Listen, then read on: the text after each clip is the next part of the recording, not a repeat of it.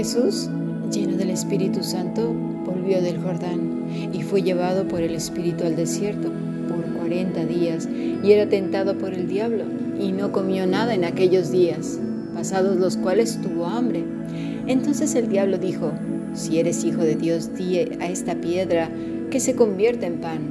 Jesús respondiendo le dijo, escrito está, no solo de pan vivirá el hombre, sino de toda palabra que sale de la boca de Dios. Y le llevó el diablo a un alto monte y le mostró en un momento todos los reinos de la tierra y le dijo el diablo, a ti te daré toda esta potestad y la gloria de ellos, porque a mí me ha sido entregada y a quien quiero la doy. Si tu postrado me adorares, todos serán tuyos. Respondiendo Jesús le dijo, vete de mí, Satanás, porque escrito está, al Señor tu Dios adorarás y a Él solo servirás. Y le llevó a Jerusalén y le puso sobre el pináculo del templo y le dijo, si eres hijo de Dios, échate abajo, porque escrito está, sus ángeles mandará cerca de ti que te guarden, y en las manos te sostendrán para que no tropiece tu pie en piedra. Y respondiendo Jesús le dijo, escrito está, no tentarás al Señor tu Dios. Y cuando el diablo hubo acabado toda tentación, se apartó de él por un tiempo. Lucas capítulo 4 versículos del 1 al 13. Hemos escuchado palabra de Dios.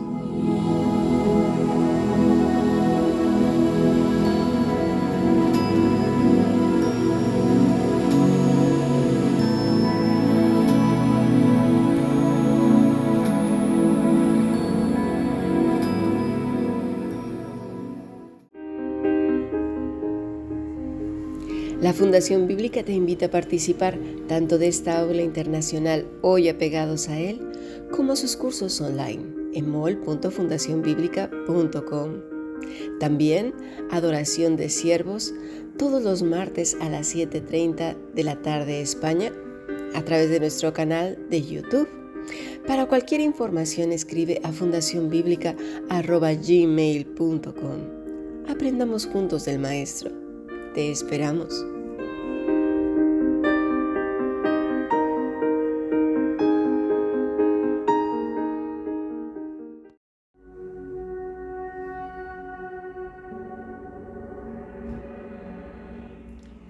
La jactancia es uno de los pecados en los cuales está cimentada la inseguridad, el temor, el rechazo, el deseo de ser aceptados, el orgullo, deseo de reconocimiento, un inquietante anhelo porque se aprecie el esfuerzo personal y en el peor de los casos por una gloria de la cual no se ha luchado, trabajado y esforzado. Y es aquí el doble pecado, ¿verdad? El hurto, mentira, jactancia, el orgullo. Hay un dicho que dice, mira, ya sacó el cobre, es muy común escuchar esta expresión cuando alguien saca a relucir malas mañas o actitudes que no le conocíamos.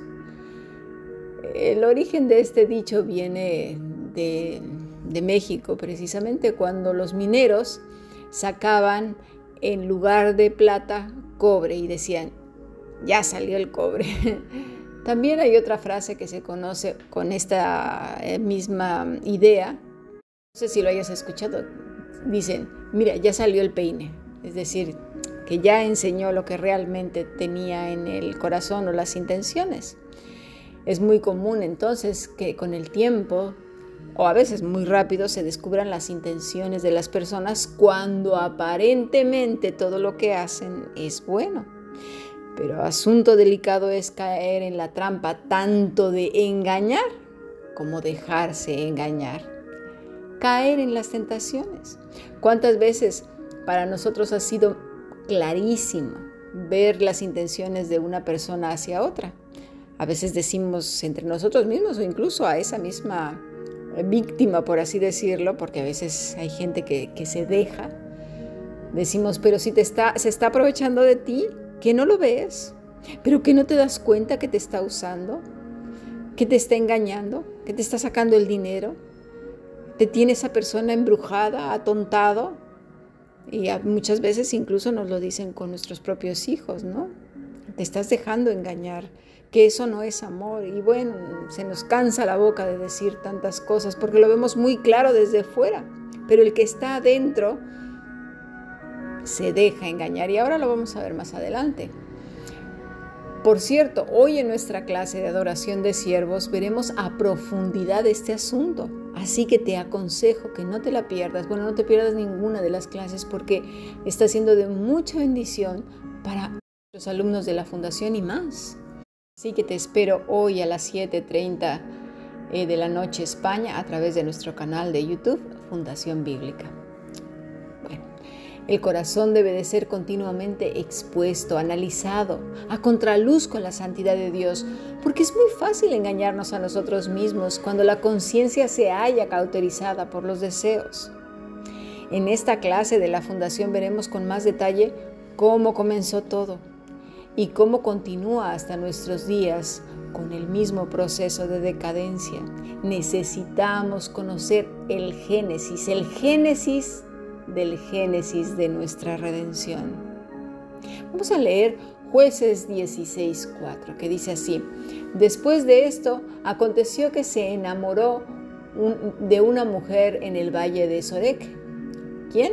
Sansón la cual se llamaba Dalila, y vinieron a ella los príncipes de los filisteos y le dijeron, engáñale e infórmate en qué consiste su fuerza y cómo lo podríamos vencer para que lo atemos y lo dominemos, y cada uno de nosotros te dará mil cien ciclos de plata. Ay, este Sansón, aquel muchacho que era hijo de esa mujer, que tuvo un encuentro con el ángel de Jehová, la esposa de Manoa, ¿verdad? Estamos hablando de ellos. En el capítulo 13 de jueces Versículo 24 dice, a la mujer dio a luz un hijo y le puso por nombre Sansón, y el niño creció y Jehová lo bendijo. Ese niño que había sido una bendición para sus padres, que había crecido en el conocimiento del Dios Todopoderoso, pues parece que era un mimado, un poco caprichoso y engreído. Asuntos que nos pueden llevar a cantidad de dolores de cabeza. El problema entre el pueblo de Dios y los filisteos iba de mal en peor. Y estos encontraron el lado flaco, el lado débil de Sansón. ¿Cuál? Las muchachas, las mujeres. Y no precisamente las mujeres de su pueblo, no, no, no, otras mujeres. Y es que la debilidad de Sansón, ojo, ¿eh? no fue la belleza de ellas. El problema es aún peor. Veamos a qué me refiere. Me refiero, es el menosprecio por la bendición de Dios. Es tenerlo en poco.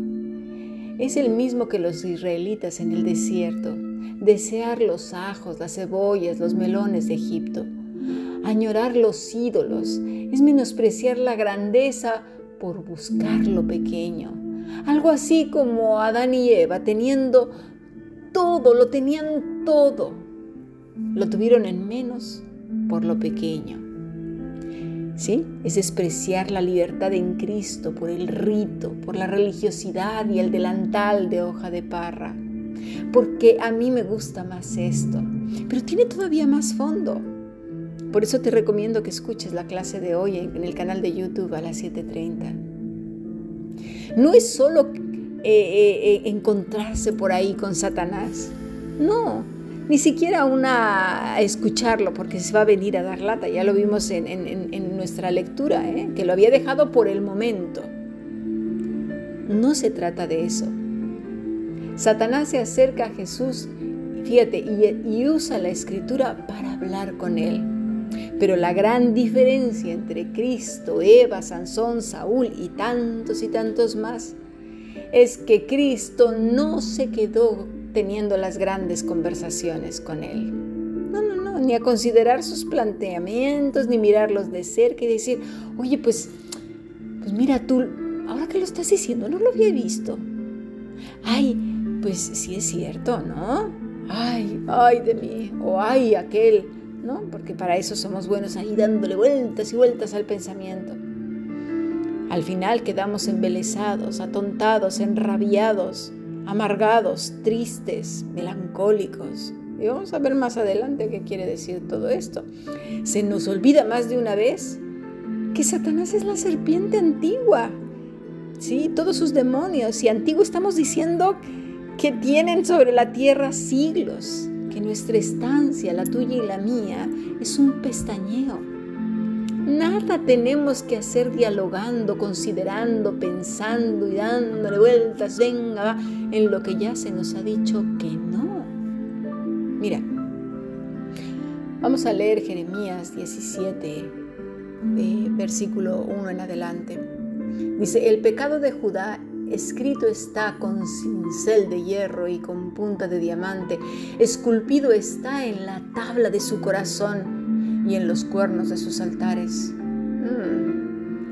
cuánta gente no tienen ya sus altares dentro de su corazón. Y estaba hablando no de gente de otras naciones, de los judíos, su religiosidad, sus propios caminos.